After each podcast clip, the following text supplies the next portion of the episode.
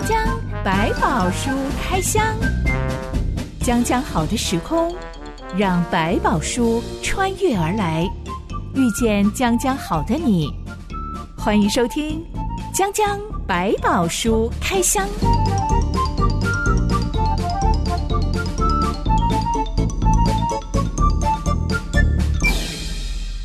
百宝书里有百宝，让知心和下班哥为你开箱来挖宝。Hello，我是知心。Hello，下班哥。曹操是东汉末年的枭雄，大家都很熟悉曹操的故事。嗯嗯、是，其实他的一生从头到尾就是一个权臣。嗯哼，那是因为东汉末年诸侯割据，对，天子已经没有实权了。嗯哼，曹操表面上拥护皇室，正统汉献帝，嗯、实际上却是。奉天子以令不臣，这句话是他自己说的。嗯、是，但大家更熟悉的一句话叫做“挟、嗯、天子以令诸侯。” 这句话是诸葛亮形容他的。是，大家都清楚，真实的情况是曹操才是老大，皇帝变成他的小喽啰了。对，千万不能违逆他。小马哥，你觉得基督徒跟上帝之间的关系有没有可能也沦为这种挟天子以令诸侯？他可能会自以为可以挟天子以令诸侯，但事实上，在圣经不断的提醒我们，就是真正的主是上帝，我们是跟着主去走，而不是叫主跟着我们走。即便有时候会好像以为神都答应我，神都帮助我，所以神是啊按着我需要而给。其实这件事情会慢慢理解，不是，是神按着他的时间给我们，来帮助我们来跟随他。当基督徒自以为可以号令上帝来当我的小喽啰，我可以 指挥上帝的时候，可能会反映在哪些情况上面？嗯，比如我们觉得我们用哪一些方法，上帝会听我的方法去做。我的概念就是，我求你一定要帮我啊！那你如果帮我，就给你什么啊？然后你只要答应我的要求，你就是我的神，我一辈子都供奉你啊！这种如果还不认识上帝的时候，刚开始可能会像这样，可是慢慢越认识越久，想这种形态的祈求或者是盼望就会越来越少。当我遇到难处的时候，我向你求，我求你帮助我。但帮助我的理由不是让我变得富有，不是让我变得富足，而是让我越来越比较自在的跟随这个上帝。这个过程可能是会有的。我曾经听过有老人家，嗯，对于自己生病的情况很懊恼。是上帝呀，我每一年都给你奉献这么多钱，是意思就是我呃给教会奉献这么多钱，对对对，为什么你还让我生病了一年、两年、三年都还没有好呢？好嗯、是，这就是类似的情况。就当然也可能是因为情急之下，可能心里不舒服，然后有一些埋怨。我觉得这无可厚非，上帝也都明白，就说不能只停在这里就好了。这种信仰到底要怎么样更深入呢？嗯、不会沦于好像信仰观还是很肤浅，觉得我要跟上帝交换好处。嗯，很简单，就是你刚刚讲，包括那个钱财，他其实讲到可能有一些埋怨，到后面他其实也会知道醒悟过来，是说，就我知道金是你的，银也是你的，这些钱不过是你交在我手里的，所以我拿回去，我它不是一个祷告应允的定金，不是诶，它就是我们感谢上帝给我们有所获得。所以我放回去一点，交在主的手中，知道只是我可以承认这一切的钱的主权是上帝的。这个事情其实根本就在这个地方，所以是反过来的。那包括身体的健康，我只能说上帝赏赐我们健康，但他也是可以使我们不需要那么健康，甚至我们本来就年老了，也本来就应该面对病痛的问题，并不是说哦，因为我跟随你，所以我一定不能生病，我一定不能老。我想这件事情并不是答案。不只是金和银是上帝的，不只是名声和权力是上帝的，还有包括我这个人，我或生或死也都是上帝的。没错。讲讲白宝书开箱，今天我们要来开箱，有两群都想要当老大来利用上帝的人。是，嗯、上帝对他们两方各都施加了惩罚。嗯，这段故事记载在撒母耳记上第五到六章。一段音乐之后，我们来开箱。以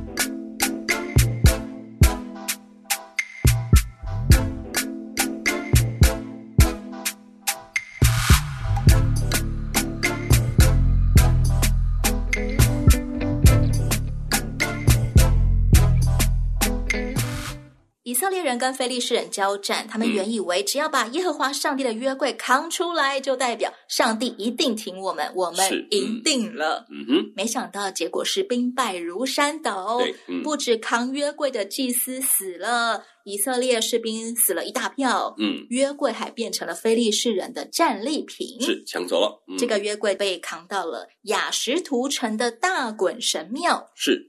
听说大衮这个神明的样子是一条美人鱼、嗯、美男鱼，哈哈，就是可能是鱼尾人身，它是生殖啊，它在出产的生命，所以也有一些不同的样貌在它的身上，很妙诶、欸、我们知道埃及金字塔有那个人面狮身像，嗯、是菲利士人有人头鱼身像，身像嗯、而且是全国的主神诶、欸、这个大衮、嗯嗯、其实跟菲利士人他们的来源有关，因为菲利士人也有被称为海民。等于是在整个地中海沿岸的地区，特别是在靠近以色列边边上，希腊的这个区域里面，其实都有非利斯人的踪迹，所以他们其实是一个散居的一个民族，然后也有在不同的地区为不同的国家打仗啊。所以他们尊奉这种有鱼身的形象的神明是蛮蛮自然的一种方式。嗯，腓力士人因为居住在我们现在了解的加萨走廊那一带，嗯、或者我们讲西岸，这个就这一块，这个龙都属于他们的区域。嗯、本来就是靠海起家的民族，没错。嗯、所以他们的神明，哎、呃，是一条呃，不能说一条啦，是一尊一尊这种形态的神人头鱼身的神像。是，有有我们如果看到之前那个什么，像那种。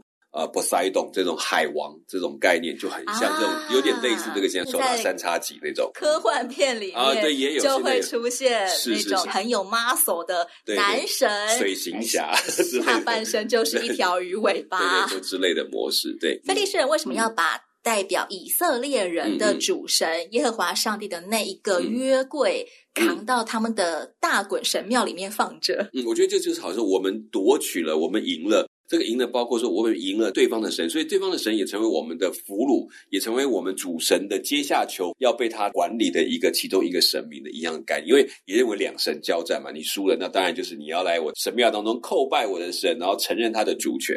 台湾的宫庙里面，嗯、每一个庙里面都放了好多尊神像，是，而神像会按着他们的阶级，对，放在阶梯上面。嗯、以台湾的信仰来说，嗯、好像通常最小的是。虎爷就是一尊老虎神，呃，就看他其实要配搭的不同的神明的模式。当然，虎爷都属于，因为他属于坐骑或者属于门神这种概念，就他在那边坐镇，他等于前哨要保护啊，或者要承载的概念。那他们通常不会放在正殿的地方，他可能放在前殿或者是左右的地方，那就是左军右军这种概念都有分位置。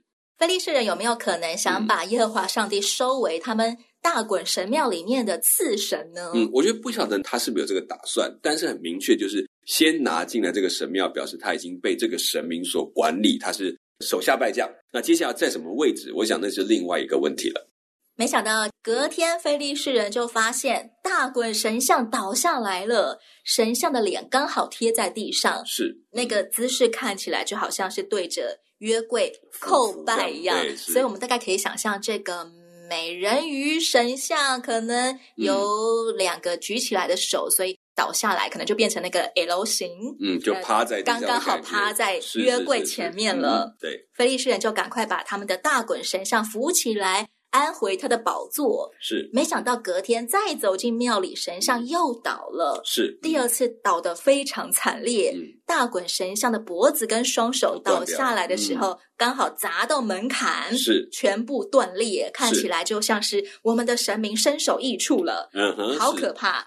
对，这特别这种都是不好的预兆，对他们来讲。可以想象，如果这种事情发生在台湾的宫庙里的话，嗯、信众绝对是。惨了惨了！对，赶快供奉更多的金银财宝啊，是是是让神明息怒，或者开始直角啊，来确认一下到底是哪里出了问题，就一个一个找原因。是，嗯、当时候的菲利士人应该也觉得他们的神明发怒了，也许不一定是发怒，但是可以明确的看得出来说。他的神明出了一点状况，因为对他们，他们的神明很拟人化，他们也有他们惧怕的东西，也会有他们在神力消长的时段，随着季节也会有他们忌讳的问题，就是如果怎么样做会让神明失效，这种概念都在他们脑袋里面，所以他们也会担心是不是现在我的神被什么东西影响，让他不能够展现神力了，这也是他们担忧的一件事情。圣经说，因为这件大衮神像四分五裂的惨案。从此之后，大滚信徒走进大滚神庙都不敢踩踏门槛。是这个背后的想法，大概是嗯，就好像这个因为门槛让这个神像的头跟手都断掉了，伤害我们的大衮神明，表示有一个魔力在上面，或者有一种特别的力量在当中，所以我们他也不敢轻易。如果连神明都不能抵挡，那我怎么可能抵挡？好，这是一种说法，就是一种可能性。但也可能是说，他们用这个来做记号，比方说，好像难道你高过了我们的神明吗？我们神明都被切割的地方，你还去踩踏它？你到底是谁？你怎么敢这样子去小看这个地方之类的这种小小的这种，尤其是在民间传说里面，也都会有类似的说法。所以他等于有一点就是。一方面提出警告，一边说啊，这个曾经发生什么事，用这样一个做纪念。用拟人化的说法，好像是、嗯、你怎么可以在他的伤口上撒盐呢？嗯、你怎么可以往他的痛处踩下去呢？对，好像更标榜说，你看看你真的是小看了这个门槛，让大官生丢脸的事情，难道你要再做一次吗？是类似这样子。接下来，圣经说，雅什图城还有住在雅什图近郊的人身上都长出了痔疮。是。痔疮，我们的理解就是 长在屁股上面的，对，就是在肛门附近，可能有一些我们讲肿瘤啊、小息肉那种造成，的就。排便上非常的不舒服，甚至坐也不坐不好，因为它卡在那个地方。是没错，我有遇过、嗯、呃严重的痔疮必须要开刀的人，他们的确是每一天只要坐下来都可以感觉到一个异物感。对对对，甚至坐着的时候浑身都不舒服，嗯、所以最后必须要去切割。但是呃，嗯、切痔疮的手术也会造成。好几个月非常的痛苦，因为呃那个压力只要一施加在伤口上面，只要一坐下来，伤口就会喷血。嗯嗯嗯，整个排便也都不顺畅，这个人是非常非常痛苦的一个过程。那流血啊什么都会有。那因为早期是一般的手术，那现在当然有冷冻的方式，可以很快的止血啊，但是终究是个伤口，是不舒服的。还有别的中文圣经把痔疮翻译成毒疮，嗯、是有点像皮肤病，嗯、而且是传染病的那种感觉。嗯、呃，如果说全身都长痔疮的话，是不是其实好像是另外一种恶性肿瘤、癌症啊之类的？是，就是如果是全身的，大家就比较接近讲毒疮，但可能因为它都有肿大、流血这几样类似的现象，在当时来讲，把它视为同一种类型，这也是有可能。但如果只是单纯长在在在臀部的话，那当然我们就是它就是痔疮的，因为里面的静脉的曲张的瘤长出来，所以会痛不舒服。但它不会变成恶性的，有时候全身的蔓延，那个就比较不会。但是毒疮的话，那就是全身都会长出来。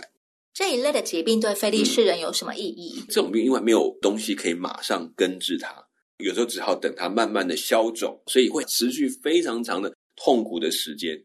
不会马上死掉，但是会很折磨，折磨人的，痛苦非常久。又可以动，但是怎么动都不对，怎么动都不舒服，然后要经过好几个月的那种痛苦，然后有的时候才慢慢的消掉，你才会恢复那个正常。几个月在那个状况之下，那真的是没有医生可以医，拿刀割又不敢割，你说这个怎么办？这真的很痛苦，会求生不得，求死不能。是没有错，所以才会变成说，好像变成一个奥秘，怎么会突然发生这种问题？好像一种上天的惩罚，他们就会把它视为一种灾难，甚至一种神奇的力量。雅什图人讨论出一个结论：以色列上帝的约柜不可留在我们这里，因为他的手重重击打我们和我们的神明大滚。是，非利士人到底怎么样发现这一场传染病、这一场癌症、嗯、这一场皮肤病？都来自于那一个我们抢回来的约柜。当然，我们有几个印证，但是第一个大鬼像一次又两次的倒，这件事情看起来真的不是偶然。第一次可以说偶然啊，大概昨天地震我们没有发现啊，这样他们恢复之后觉得应该没事，但是没有第二天再发生，所以对他讲不，这不可能是偶然的。第三个有个这样的痔疮的这个生长或者恶疮的生长，不可能在瞬瞬间突然发生到所有人或者大部分人的身上。这都超乎了常理。如果只是一两个人啊，三四个人，那当然正常，他们都一直有这些病症在当中。可是突然在一夜之间出现在大部分人身上，那就已经远超过他们所想象。那更不用讲，在古代的他们根本会觉得说，这个就是摆明这种病症就是上天的惩罚，所以赶紧去求问。他们可能用他们的方法，不管是去求问耶和华的约柜，或者是跑去把大鬼像扶起来，然后按照他们的仪式去求问。都可以确定这件事情来自于一个一个特别的事件，是一个惩罚在他们当中，而且跟耶和华的约柜是有关系的。这下子，菲利士人以为是战利品的约柜，好像变成了一尊瘟神一样。对，而且这样发生的事情都是在约柜来之后，而不是在约柜来之前。亚实突人就决定赶快把这个烫手山芋送走，嗯、送到哪里呢？他们竟然送到同胞菲利士人的另外一个城镇加特。是，很快的，加特城男女老幼都生病了。是，加特人又赶快把烫手山芋约鬼送去以格伦。是，其实菲利士人也就只有五大城而已，他们就是送来送去，祸害同胞。对，就五个王，他们可能就分别这样看是有谁能够镇得住，因为他们有的会认为说啊，水土不服了，所以换那边看看。换那边看看，以格伦城的人一看见约柜来了，就大喊大叫说：“嗯、他们把以色列上帝的约柜运到我们这里，是要把我们全都害死。”是这段故事，现在看我觉得有一点滑稽，但是他们是真的很可怜。我觉得上帝在这个当中工作，透过非利士人，他们过去对以色列神明的认识，他们知道这是一个很可怕的神，没有错，他们心里很明白。他们甚至开始在打，也很担心。当约柜出来，他们想完蛋了，完蛋了。这在约柜拿出来，他们也很紧张，也确实。只是说，在这里面呢，他再一次证明说，上帝其实要讨伐这一族人，他不需要任何的军队也做得到。然后也让他们再一次证明，他们所有的各个城的神明，没有一个能够对抗得了耶和华上帝。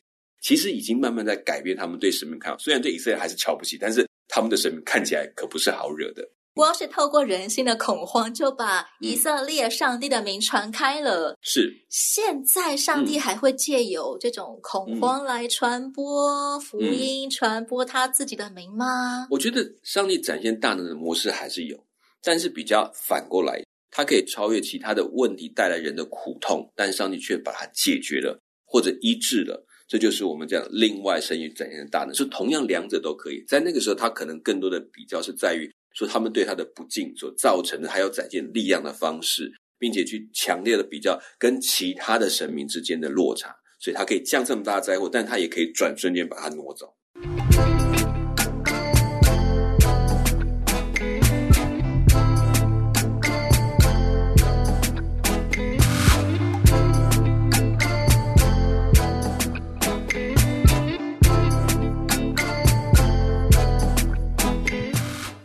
约柜总共在菲利士境内停留了七个月，男女老幼都被折磨得叫苦连天，每一个人都向自己膜拜的各路神明祈求得医治。是，但七个月来好像没有任何好转的迹象。是，最后菲利士五大臣的首领聚集起来，决定把约柜送回老家。送回以色列人居住的地区，嗯，但因为这个时候已经没有人敢随便靠近约柜了，对，到底该怎么护送以色列的上帝回去以色列呢？是，菲利士的祭司跟占卜学家就说，一定要送上赔罪礼物，不然上帝不会息怒，我们的疾病就不会好。嗯、对，他们讨论出的礼物内容是五个黄金打造的精致窗像。嗯、还有五个黄金打造的金老鼠像，是数量是五个五个，是因为菲利士人有五大城，是每个城要预备一个。嗯，我有点难理解为什么是这两种赔罪礼物诶。诶，这个跟他们所领受到的灾祸有关系，等于说它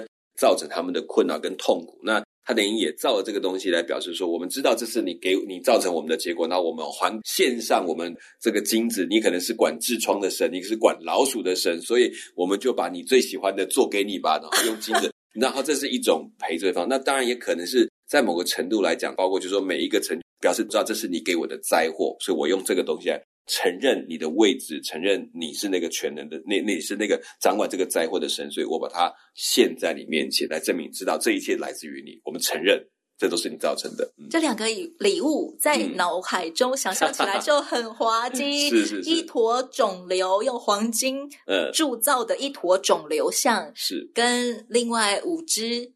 黄金打造的老 鼠，代表菲利士人的田地应该有遭受鼠疫，对对，鼠疫的部分，鼠患的部分，吞吃他们的农产品啊，甚至是像我们说的黑死病啊，透过老鼠传染的疾病也有可能，是很棘手。没错，所以对他们讲，因为他们没有办法解决，然后又是突然发生，他们只好用这个方式来表达：我们已经知道错了，这就是你给我们的灾祸，我们已经概括承受，我们把它用这个金子打造的还给你，让你。息怒，喜怒，并不表示要给多少的金子，那就不一样了。小板哥，非利士人遭殃了整整七个月，嗯、是？你觉得上帝为什么要这样子整他们整七个月啊？这我们回头来问，其实是是有一点，就是不到黄河心不死，不见棺材不掉泪，有点像我们在讲实在的时候，好像不到那个关头，他不承认说这件事情跟耶和华有关。虽然还是会怕，但是就是我我是可以忍受到什么时候？我忍受不了了，我我一定要解决它。看来什么办法都试过了，只剩把他送回去还没试过。所以最后，好吧，我们还是甘愿把他送回去，因为送回去这件事情表示我们输了。为了面子问题而硬撑了七个月，不肯把约柜送回以色列人。对，我的所有神明各种方法都解决不了耶和华上帝。这时候我把他送回，表示我投降算了，我我也。我们这个小庙容不得大神，所以就把你送回家，好那种概念。菲利士人把金痔疮和金老鼠放在一台牛车上，是强迫两只从来没有拉过车，而且正在给小牛喂奶的母牛去拖车。嗯、是我怀疑这两头母牛可能一直都是乳牛吧，嗯、所以没有拖过车。菲利士人把小牛赶离母牛身边，嗯、把小牛关进笼舍。完全没有对那两头母牛挥鞭，就随便两头母牛自己乱走。是，他们说要用这个办法来测试这一场长达七个月的灾难，到底是出于以色列的上帝惩罚他们，还是只是他们偶然遇到的？嗯，因为这里面他的做法也就表明了，这个母牛正常来讲，母牛这个时候是不会离开它的笼舍，就是不会，它要走也是往。回到他的牛栏去，去找他的小牛，因为他要抚育它等等，不可能走远的。那没有想到这个时候牛车就开始前进，所以这个不是出于仁义，他超越了牛的本性，去做了一件超异常的事情。所以他们就说：“那没有话讲，这真的是耶和华上帝自己在行动。”所以他用这个模式来理解，到底是出于人的，还是出于上天的意思。的确，照理来说，两头母牛应该、嗯。就算被套上了牛车，也应该会掉头回去往笼舍冲撞啊！我的孩子在里面，嗯、我的孩子正在讨奶吃呢，嗯、我怎么可以离开我的孩子呢？嗯嗯、没想到这两头母牛拉着放有约柜，还有那十个黄金礼物的牛车，是竟然走在大马路的正中间，还笔直的朝以色列国境而去，是、嗯、一面走一面鸣叫，对，好像是有一点。很不舍自己的孩子的那种感觉，嗯，这个会有一种呼应的那个过程。但是，即便他的心想，他还是会照着上帝的引导，继续往前走。两头母牛拖着牛车，一直走进了以色列国境，停在麦田里的一块大石头旁边。嗯，当时有一群正在收割麦子的以色列人发现，哎，约柜回来了，嗯，很开心，就把约柜扛下来，放在大石头上。是。劈了那台牛车当做柴烧，嗯，要献祭给上帝，而祭物就是那两头拖车的母牛，是，嗯，忽然有点 为这两头母牛感到悲惨，又要拖回去，还要被杀，被强迫离开自己的小孩，然后就被宰了，是。是而五个菲利士首领其实远远的一直都看在眼里，嗯嗯，想必他们应该也了解了这场灾祸。真的就是出于以色列的上帝。对，这个过程一直在一再的让他们证明给他说，这个就是耶和华来自耶和华上帝的能力，所以必须让他们心里面没有怀疑，然后才能够甘心说好吧，真的不是我们可以抵抗得了的，他们才能够甘心的离开。接下来，非利士人的传染病竟然真的就慢慢平息了。是。约柜一直安放在博士麦麦田中间的那一块大石头上。是平静的日子过了没有多久，有几个博士麦人，他们都是以色列人，对，偷偷打开约柜，想要看里面长什么样子。嗯，上帝当场击杀了他们七十人。嗯，附近的居民就痛哭，并且理解到没有人能在完全圣洁的上帝面前站立得住，是、嗯、应该要寻求专业人士来处理 约柜。嗯哼。下半哥，我觉得虽然他们一下子死了七十人，真的是惨案。对，嗯、但他们对上帝的观念其实很正确耶。我觉得比菲利士人瞎猜七个月强多了，是还比从前扛着约柜上战场的那两个无赖祭司何弗尼跟菲尼哈强多了。是人能够从上帝的残酷手段当中学会什么？过程中，我觉得我们要一定要回来记得，在那个时代里面，其实他们在这当中对约柜的这个看法，在这征战的里面。首先，先打开了，就是让他们知道，第一个约柜不是人要他来就来，他就要按照上帝的吩咐而来。其实他们对他们了解，要敬重这个上帝的过程，同时也让非利士人对上帝这件事情，不再只是看到他是一个以色列的神，而是他看到这个神是超越他们的神的那位神，然后在送回来的过程当中，对这群以色列人来讲，他们当然欢喜约柜回来了。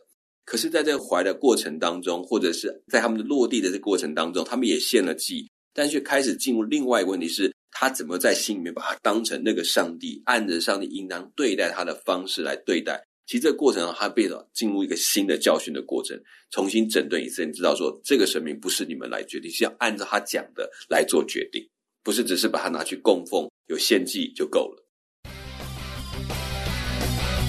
飞扬的青春，若加上强壮的翅膀，将可助你飞得更高更远。这一刻，就让我们做你的翅膀，伴着你飞翔，陪在你身旁。欢迎你继续收听《江江百宝书开箱》。呃，我们说前面的七个月，非利士人，我们没有看到有没有死过人啦，他们只是被折磨的很痛苦。对，但。约柜到了以色列人，有点像自己人身边，反而一口气就死了七十个人。嗯、这跟让七十个人得重病好了，我觉得等级上还是有差别的，是有差别，甚至有非常没有死更多，我不知道。同样的，对那个时代来讲，有一个就是力量的证明，并且有那种神圣不可侵犯的那种立即性，必须在这个上面来去做一个展现。也可能这七个人真的是一起起哄的人，说来来，我们一起来看，然后动手的可能就两个或三个，可是其他人全部是等着看笑话的。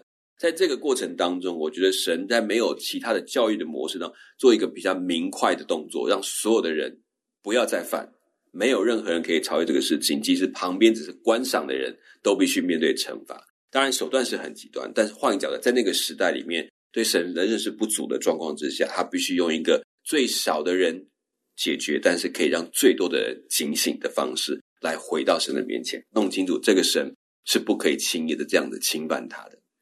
为什么上帝这么介意人随随便便的对待他？为什么上帝不允许人对他有好奇呢？嗯、我想偷看一下传说中的约柜里面到底放什么啊？嗯，其实他们在当中有一个关键点是，他们把这个约柜当成神明的本身，这也是一种很不对的做法。在这过程当中，他们认为神可以被看见这件事情，或者是以为里面有什么特别的。其他的东西，那变成后以为我可以拿掌握它，成为我将来去使用的方法，或者是要挟的模式。就像我们前面讲的，我可以运用它来达到我想要的这个事情，把它划分开来。所以也让他知道说，不，神告诉你不行就是不行，跟里面真的装什么其实没有关系，跟你对他的态度有关系。所以这边也划分跟其他的神明之间的不一样。其实非利士人把约柜放在大衮神庙里面，嗯、还有以色列人去偷看约柜，嗯，两种心态都是出于觉得我可以当老大，我可以操控上帝，嗯、上帝可以做我的小喽啰，我想要随便摆布他怎么样，我就可以摆布他。对，或者当我好像已经献祭给你了，我照顾你了，所以我就可以好像更愉悦一点点。那个界限，其实在这个时期，因为在被建立的过程中，我觉得上帝的手就比较会直接。啊，让我们后生知道说，神是轻慢不得这件事情，不是说说而已。两边的人都觉得约柜现在在我的地盘，嗯、所以坐在照顾啊约柜上面的那一位神也可以受我指挥了。对，因为被我们照顾啊，被我们看着啊，所以哎，好像你也要在我们的屋檐下，在我们的照拂之下，是不是也给我一点优惠？我应该跟别人不一样之类的。所以要小心，自认为我可以挟上帝以令人民的人，是要有受灾的准备哦。嗯，其实对，不要忘记，真正的主是他，不是我们。约柜终于回到以色列人的国境了，但以色列人这个时候还是群龙无首。从前那位大祭司以利，全家人都死于非命。是，嗯，应该说是同日恨死了。是是是。而小男孩撒母耳慢慢的长大了。嗯，下一回我们就要来开箱撒母耳如何变成以色列人新一代的信仰领袖。小江百宝书开箱，我是知心，我是小满哥，我们下回再见喽。OK，拜拜，拜拜。